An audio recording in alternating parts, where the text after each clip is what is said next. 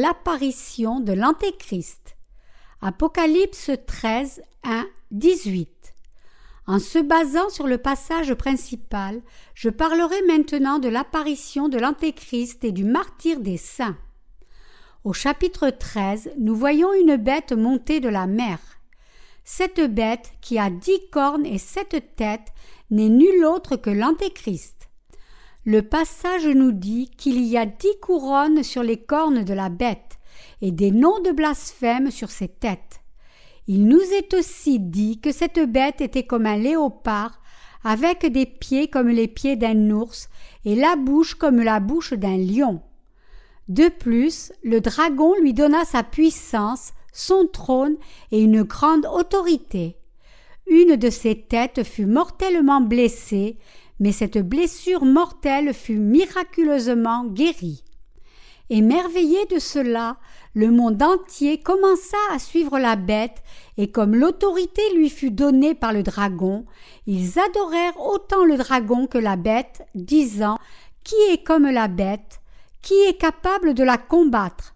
Ce passage nous dit aussi qu'il fut donné à la bête une bouche proférant des paroles arrogantes et des blasphèmes, et l'autorité pour continuer ses œuvres pendant quarante-deux mois.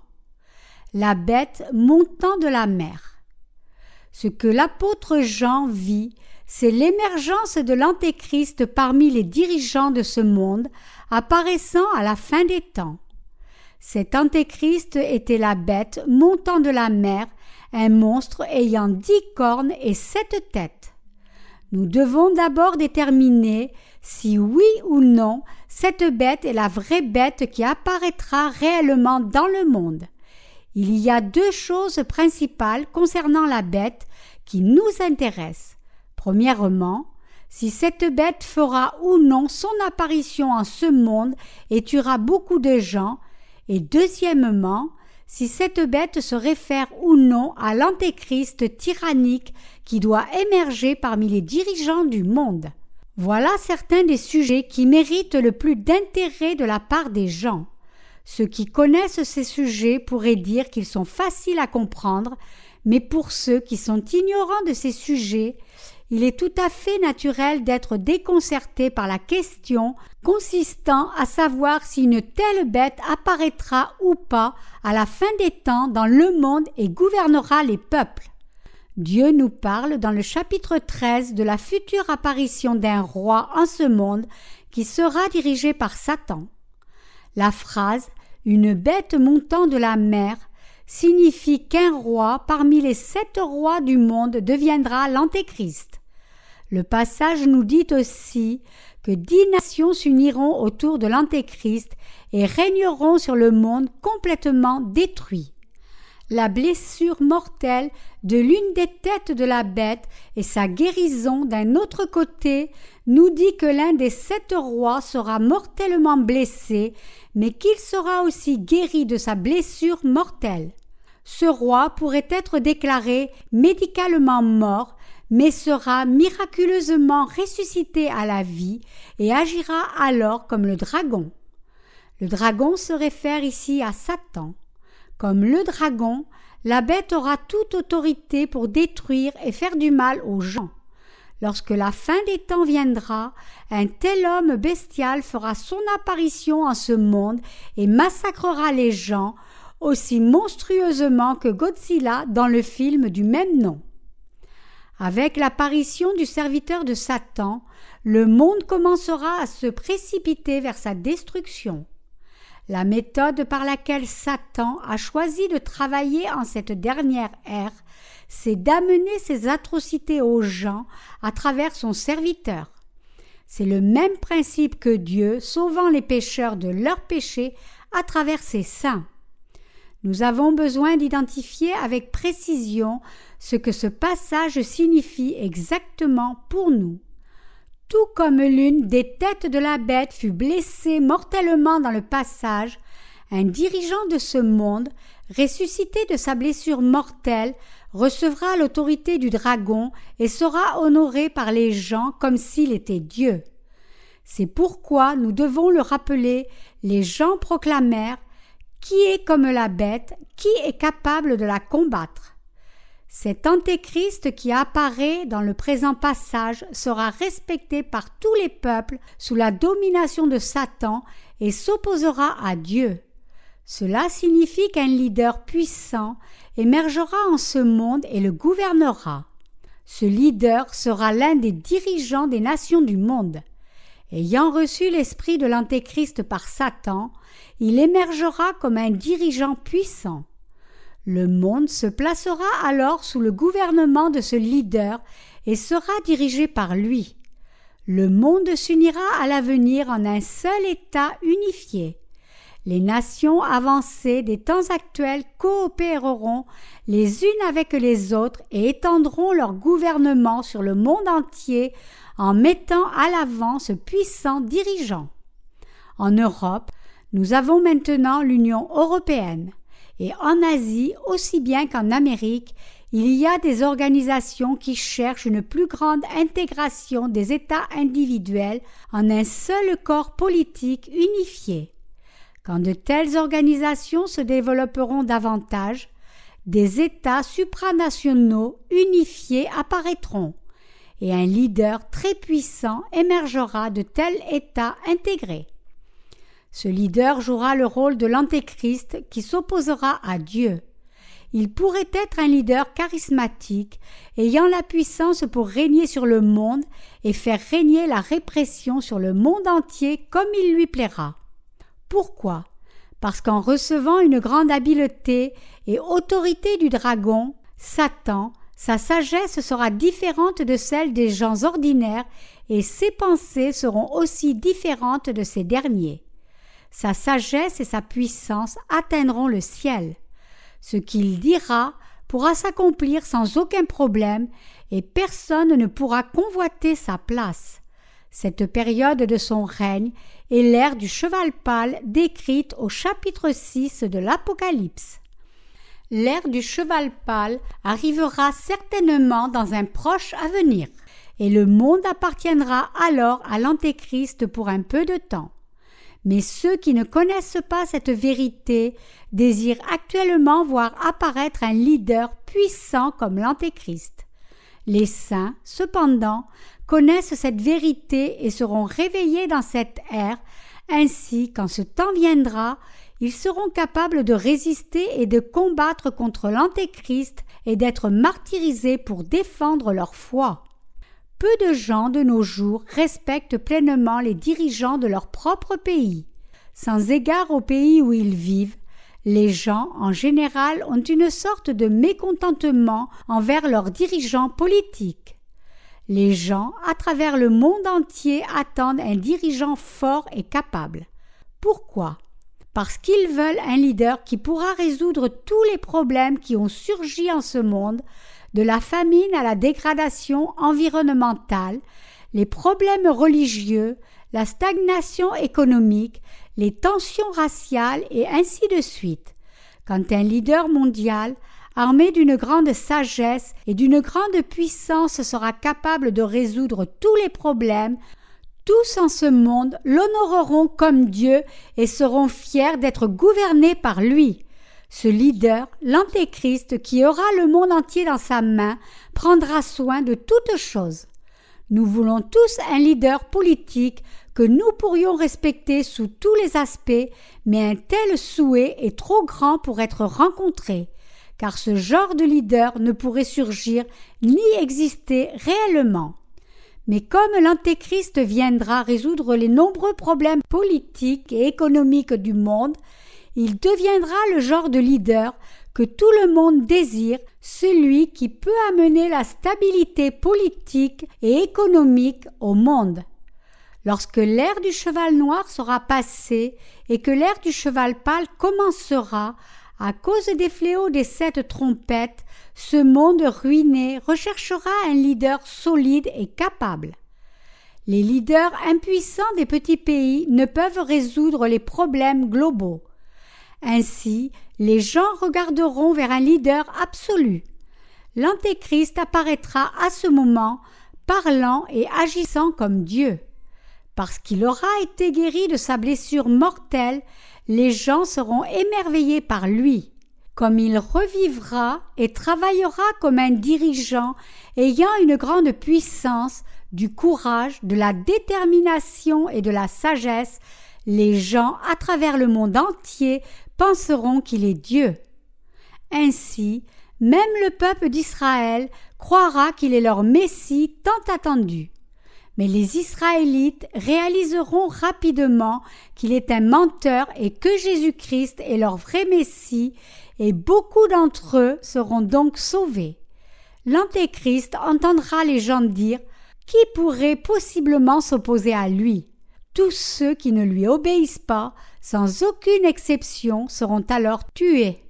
Lorsque l'ère du cheval pâle viendra, le monde entier non seulement souffrira grandement des fléaux naturels, sera ravagé par le feu qui brûlera le tiers de ses forêts et suffoquera sous l'épaisse fumée, mais les peuples du monde s'uniront aussi pour se soumettre à un seul dirigeant et le servir comme étant leur roi. Celui qui résoudra tous ces problèmes sera élevé par eux à la hauteur de Dieu. Toutes ces choses font partie de ce que Dieu a planifié. Pour que ces choses arrivent à ce monde, il doit d'abord y avoir des changements environnementaux drastiques ainsi qu'un consensus par les leaders d'opinion de chaque nation sur le besoin d'une autorité gouvernementale centralisée. Un tel consensus qui recherche ce genre de dirigeant a maintenant été forgé dans l'ère actuelle du cheval noir. Le monde veut maintenant un leader très solide. Comme les dirigeants de chaque nation sont incapables de dissiper le mécontentement de leur propre peuple individuellement, L'humanité recherche maintenant un leader solide qui pourra résoudre tous les problèmes qu'elle affronte. Si vous regardez attentivement ce qui arrive en ce monde, vous pourriez réaliser que toutes ces choses sont vraiment très possibles à réaliser.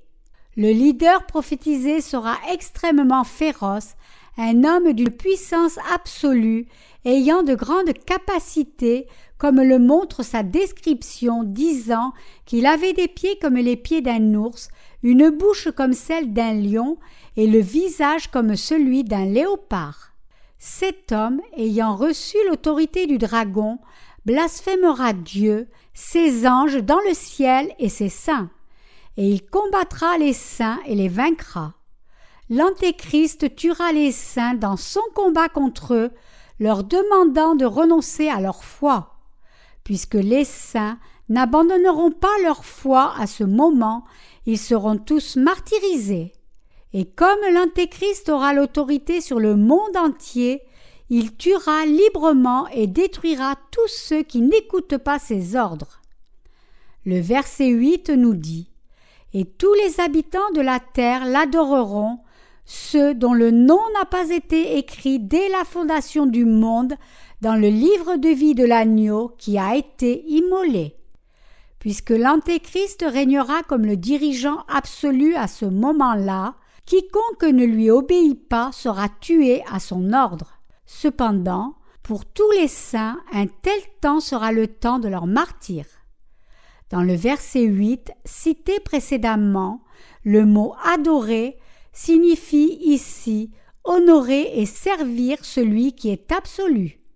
À la fin des temps, l'Antéchrist sera adoré comme Dieu par les gens sur cette terre, recevant un plus grand honneur que n'importe quel roi n'ait jamais reçu avant. Mais un groupe de personnes n'adoreront pas ce leader. Ce groupe n'est nul autre que celui des chrétiens nés de nouveau. Ils ne reconnaîtront pas l'Antéchrist comme Dieu, et ainsi ils ne l'adoreront pas et seront plutôt tués pour défendre leur foi. Une autre bête montant de la terre. L'Antéchrist a aussi son faux prophète. Ce faux prophète est celui qui élèvera très haut l'Antéchrist, tout comme il maltraitera et tuera ceux qui n'obéissent pas à la bête.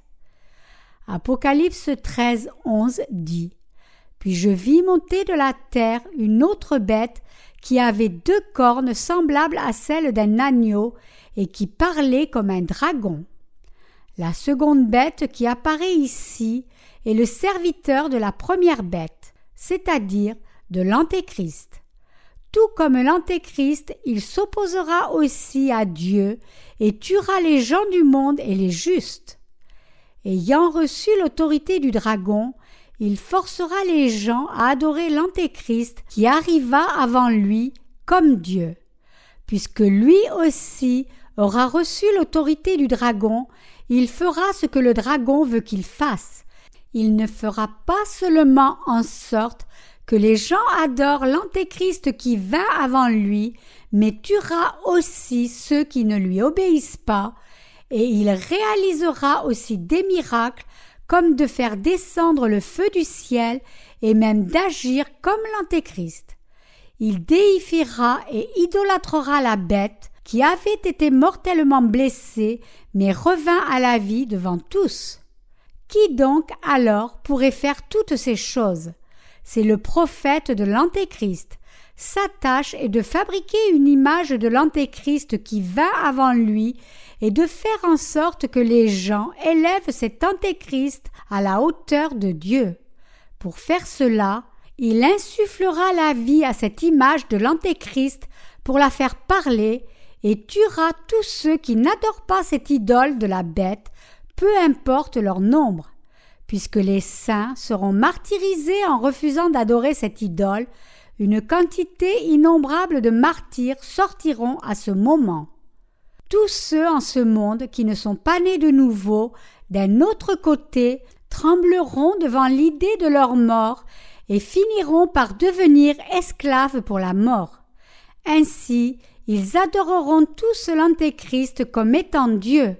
Des intellectuels consciencieux pourraient se lever dans une rébellion contre le dictateur, mais ils seront rapidement réprimés tué par le feu qui sortira de la bouche du faux prophète et de l'antéchrist.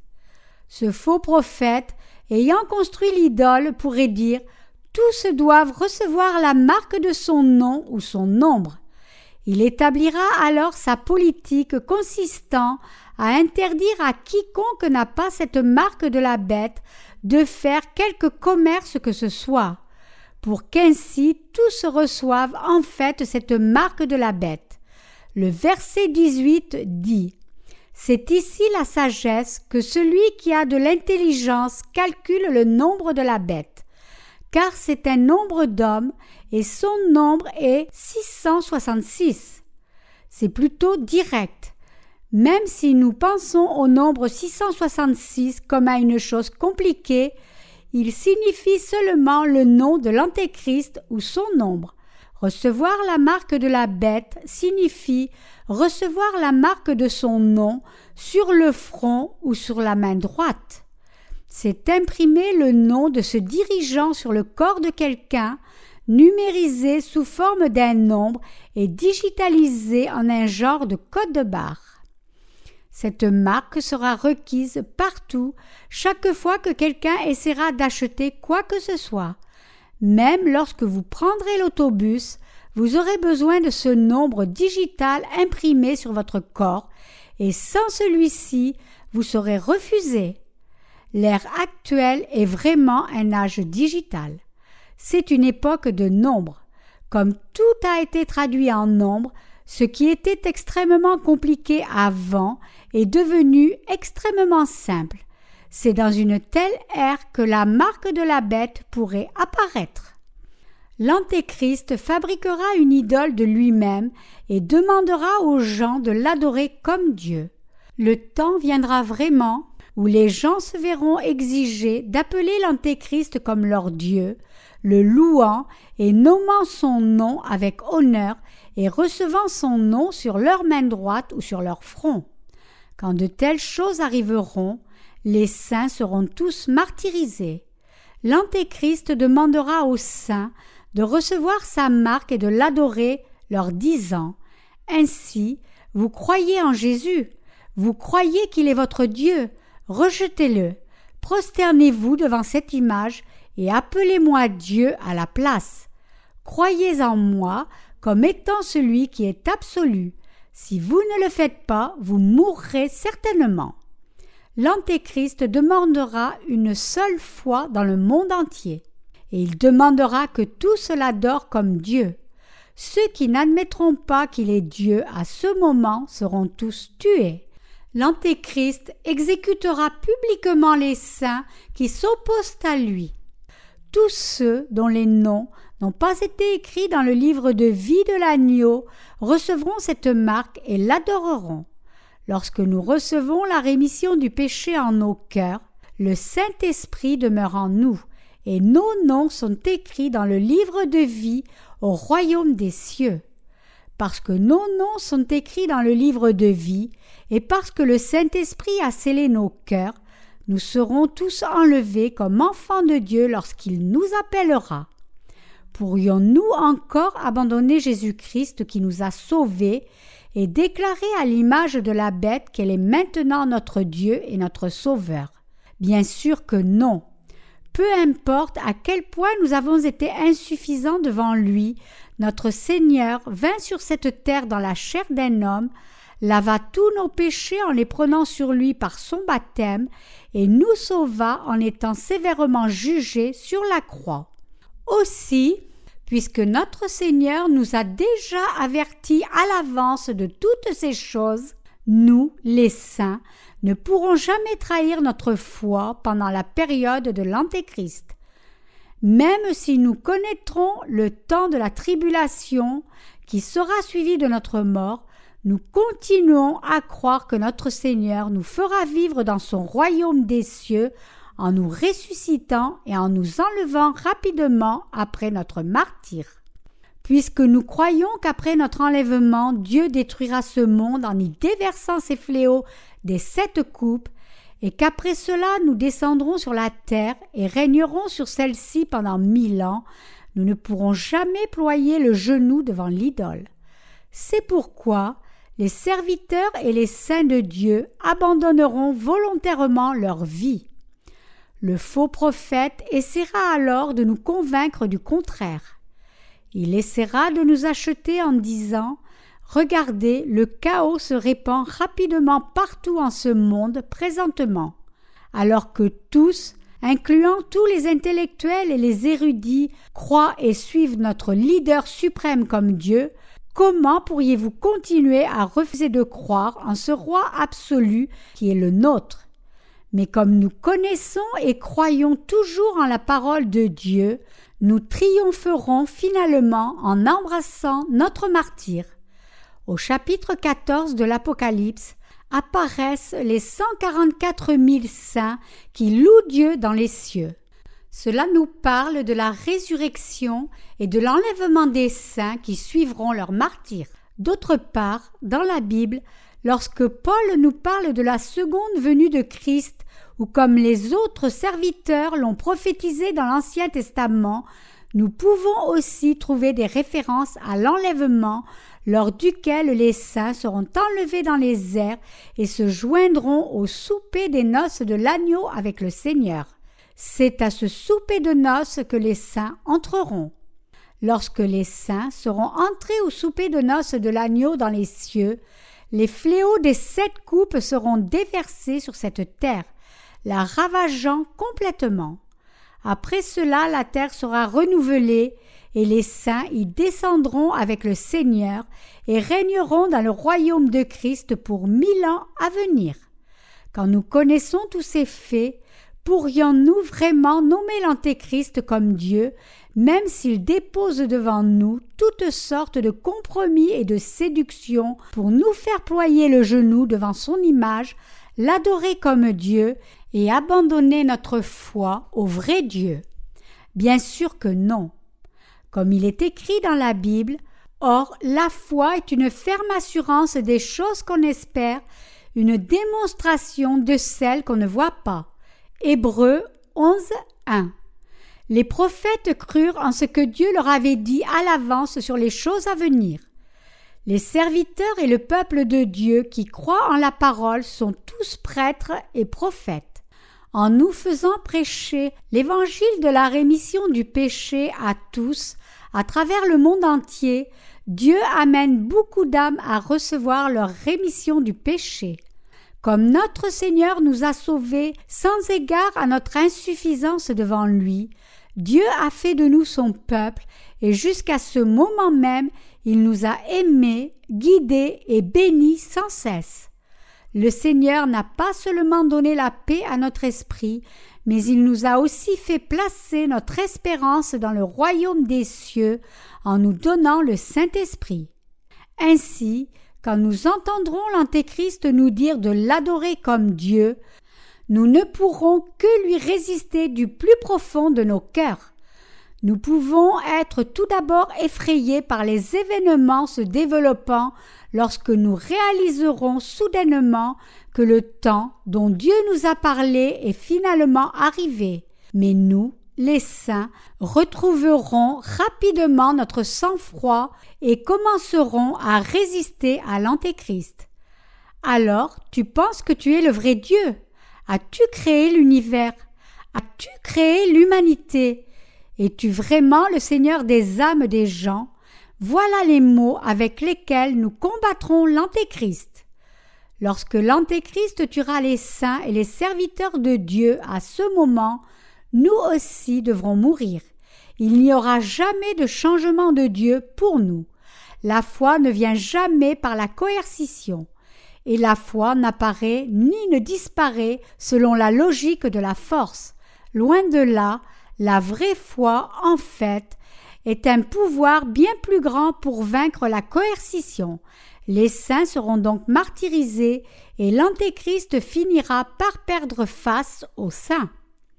Lorsque l'Antéchrist fabriquera des idoles à son image et demandera aux saints de l'adorer comme Dieu, les saints et les serviteurs de Dieu lui crieront Es-tu le serviteur de Dieu ou le serviteur de Satan? Connais-tu l'évangile de l'eau et de l'esprit? Sais-tu et crois-tu que Jésus-Christ est Dieu? Quand Jésus-Christ reviendra sur cette terre, il jettera les gens comme toi au plus profond de l'enfer. Comprends-tu cela, toi, fils de Satan? L'Antéchrist et son prophète tueront alors les saints et les saints embrasseront joyeusement leur martyr pour Dieu. Le verset 10 nous dit que si quelqu'un tue par l'épée, il faut qu'il soit tué par l'épée. Cela signifie que si l'Antéchrist tue les saints, Dieu aussi le jettera lui et ses disciples dans le puits de l'abîme, tout comme il les aura tués sur cette terre. Si ceux qui s'opposent à Dieu tourmentent les saints, eux aussi feront face à des tourments encore plus grands de la part de Dieu. Ainsi, nous devons nous opposer à l'Antéchrist par notre persévérance dans la foi. La durée de la persécution des saints à ce moment-là sera de seulement trois ans et demi. Mais Dieu peut réduire les tribulations et la persécution des saints, réduisant leur durée à quelques mois ou quelques semaines. Même si les saints seront martyrisés, ils vivront de nouveau, ils seront ressuscités et enlevés, et ils seront bénis pour régner avec Jésus-Christ dans le royaume millénaire. Lorsque le royaume millénaire viendra, la beauté de la nature atteindra son sommet, et les saints régneront avec le Seigneur dans leur corps saint et transformé. Ils seront alors heureux avec le Seigneur dans le nouveau ciel et la nouvelle terre pour toujours.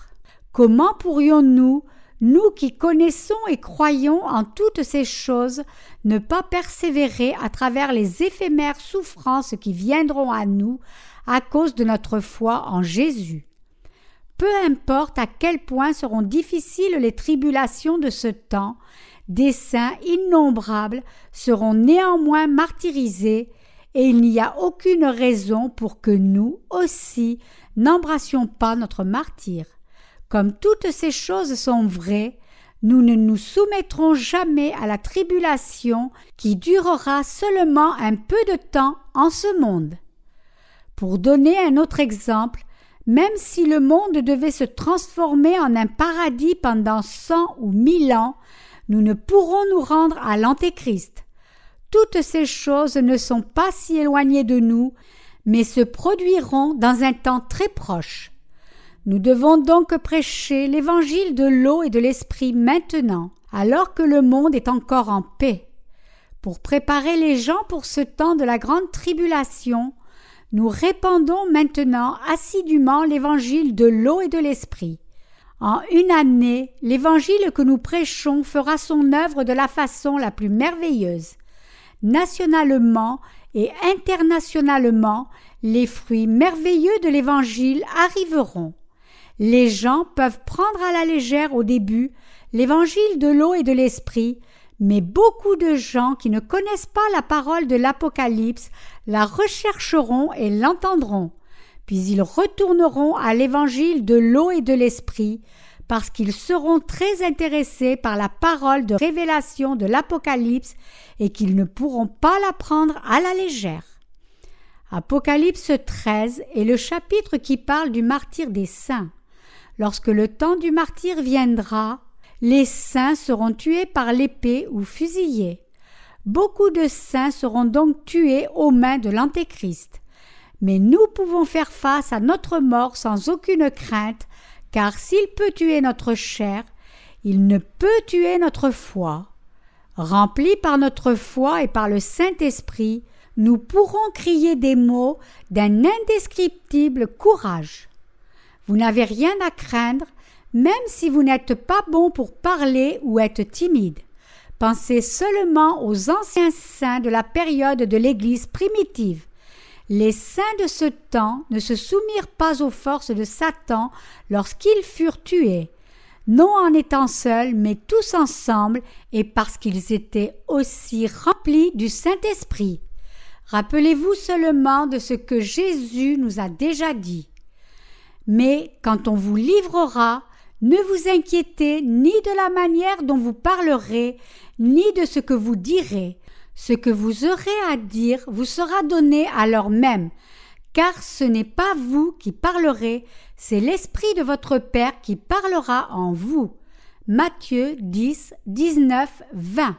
Pour recevoir le royaume de Dieu, ne pouvons-nous pas, étant le peuple de Dieu, supporter notre mort? Nous pouvons tous la supporter.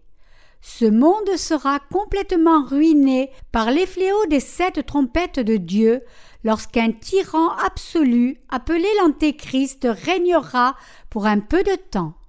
Comment pourrions-nous échanger le ciel éternel pour quoi que ce soit en ce monde? Peu importe à quel point ce monde pourrait sembler bien. Quand le monde se sera transformé en un endroit où il est impossible de vivre, où les fleuves se seront transformés en absinthe, où la mer se sera changée en sang et où la nature sera ravagée, nous pourrons encore moins nous soumettre à l'homme bestial qui essaiera de nous faire trahir notre foi.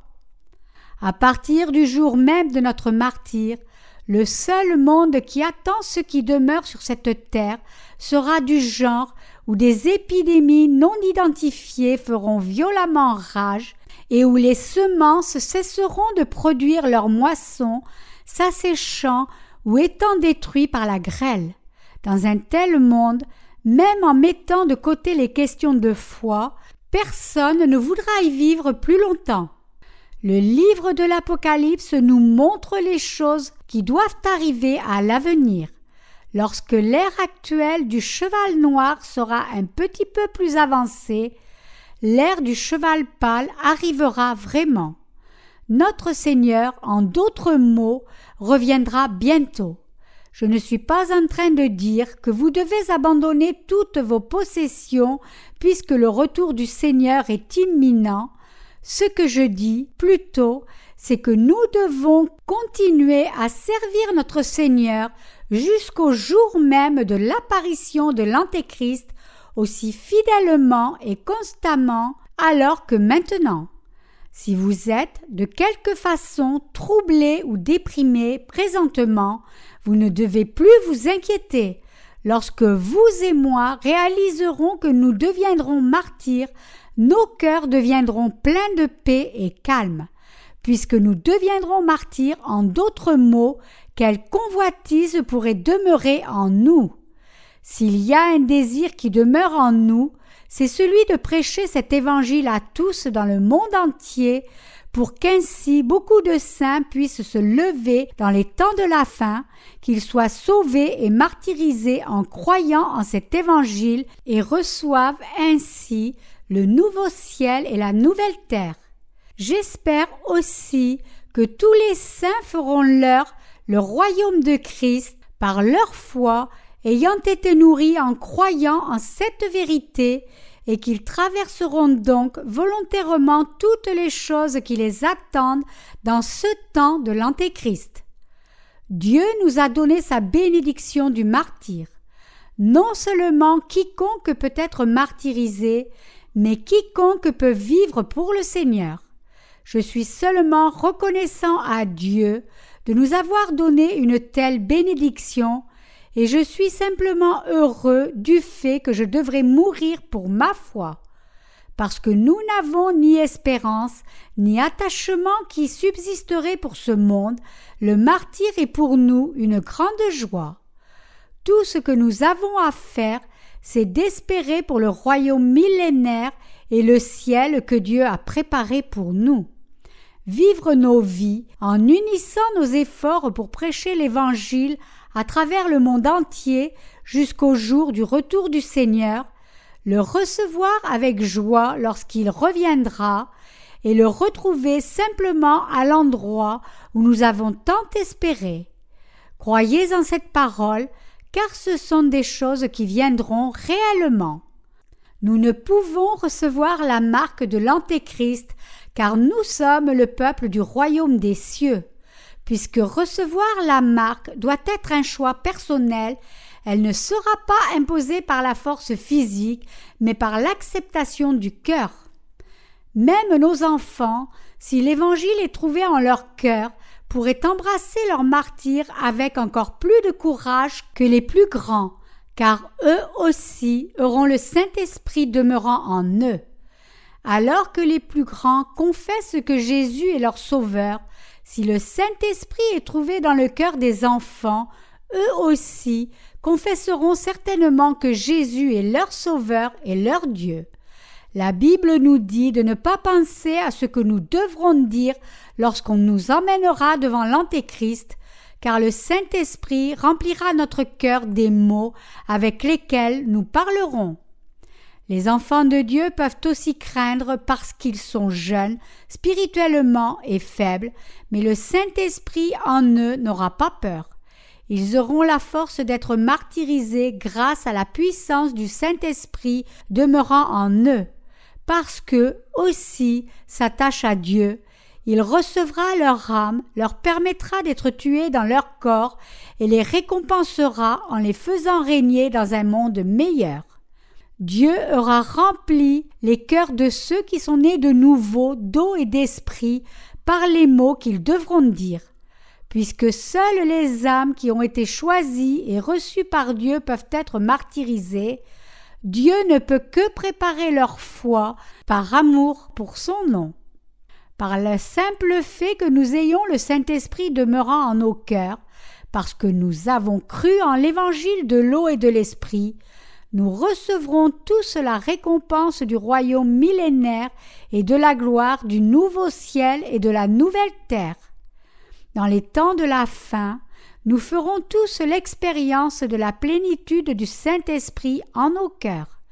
Comme nous avons été destinés à devenir martyrs, lorsque nous serons martyrisés selon le plan de Dieu, nous traverserons notre martyr en louant, adorant et glorifiant Dieu en sa présence. Parce que nous croyons en Dieu, nous le suivrons simplement par notre foi qui criera Amen. Parce que nous savons que nous serons martyrisés, la convoitise de notre chair fuira naturellement loin de nous, rendant nos âmes très pures. Être martyrisé, ce qui est la volonté de Dieu pour nous, c'est recevoir une grande bénédiction et être glorifié grandement. Comme les saints ont l'espérance de demeurer pour toujours dans le nouveau ciel et la nouvelle terre, ils combattront l'Antéchrist et défendront l'évangile de l'eau et de l'esprit en leur cœur jusqu'à la fin. En ce temps de la grande tribulation, tous les saints, reconnaissant Jésus-Christ comme leur Dieu et croyant au parfait salut qu'il leur a donné, embrasseront leur martyr devant Dieu. Je rends grâce au Seigneur de nous avoir donné cette bénédiction du martyr.